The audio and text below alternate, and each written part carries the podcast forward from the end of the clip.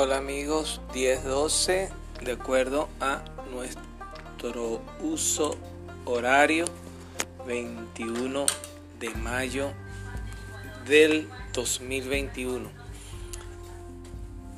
¿En qué punto estamos? En el mismo.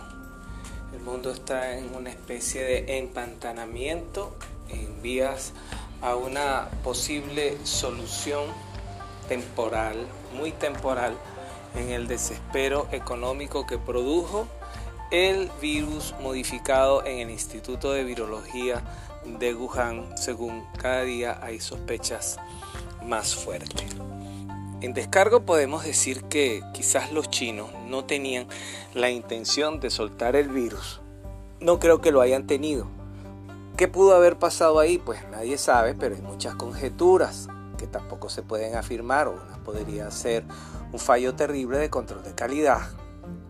Otro podría ser un renegado dentro de la organización, que es bastante difícil, pero que soltó el virus adrede o alguien se contaminó y de alguna u otra manera burló los protocolos de seguridad, se asustó y salió.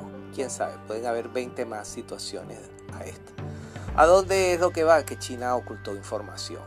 ¿A dónde es que ocurrió el accidente? Si es que lo ocurrió, no debe haber sido en diciembre. Diciembre fueron consecuencias de una causa. ¿Qué hizo China? Bueno, primero el silencio. Segundo, empezar a pagar tarifados para que negaran el virus a rajatabla. Todavía lo hay y todavía hay quien lo cree.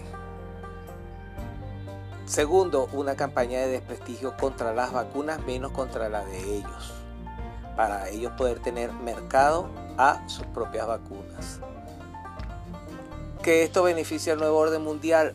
Entraremos en detalle con respecto al nuevo orden mundial. Muchas personas, muchos dirigentes políticos, empresariales, técnicos, científicos están hablando de un nuevo orden mundial. En este punto, donde China cada día es más cuestionada y que se ve que ha estado en una amplia labor de espionaje en centros de investigación biológica, nos trae al nuevo orden mundial. Es cierto que el nuevo orden mundial quiere bajar la población. ¿Quién manda en el nuevo orden mundial? Es cierto que China es un operador del nuevo orden mundial.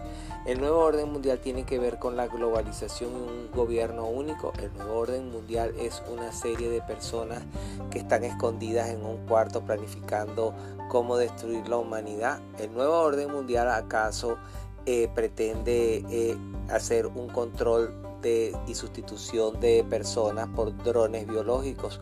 ¿O es que acaso nosotros no somos drones biológicos de un modelo antiguo? Todas estas son preguntas que no tienen respuesta y que no hay quien las responda porque precisamente es muy difuso lo del nuevo orden mundial porque para algunos apunta a ser algo económico, para otros apunta a ser algo político y para otros apunta a una forma de sociedad más científica e híbrida. Lo cierto es que quienes se han levantado fuertemente contra el nuevo orden mundial son los antisistemas, obviamente. Pero hay graves sospechas de que estos antisistemas en realidad trabajan para el nuevo orden mundial. Estamos siempre como en el preámbulo de una, de una información y nunca terminamos de concretar la información.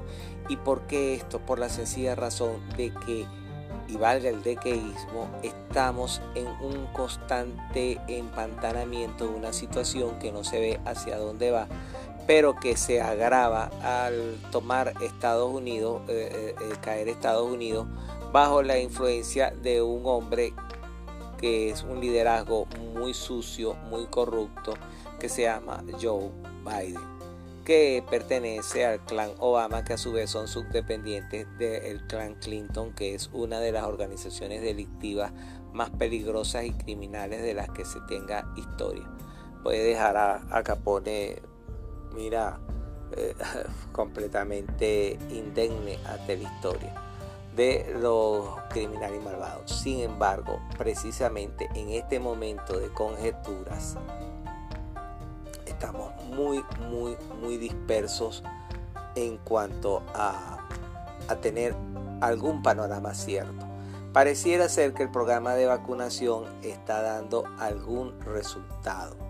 pareciera ser y posiblemente para el año que viene pues simplemente se queden con los refuerzos.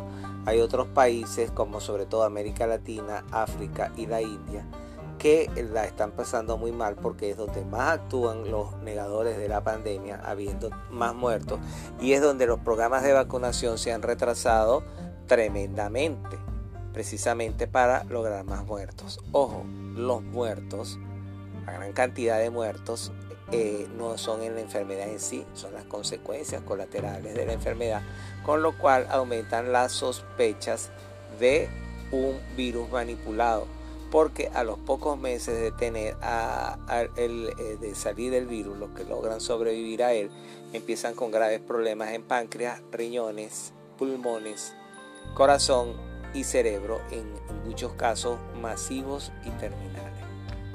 O sea que el exterminio, si es que está planificado, no es en la enfermedad en sí, sino que la enfermedad es un detonante para la gran cantidad de exterminio que viene después, esto aunado al mensaje antivacuna donde se habla del ADN, ARN y toda una serie de cuestiones para crear una, matriz de opinión en la población y lograr que no se vacunen eh, para crear mayor contagio y a su vez mayor número de nuevos de muertos. Pero ¿en qué beneficia que muera mayor población? ¿En qué beneficia si muchas de las personas que mueren son personas profesionales, son personas de productivas? Todo esto tiene alguna explicación, no mucha, pero hay varias teorías.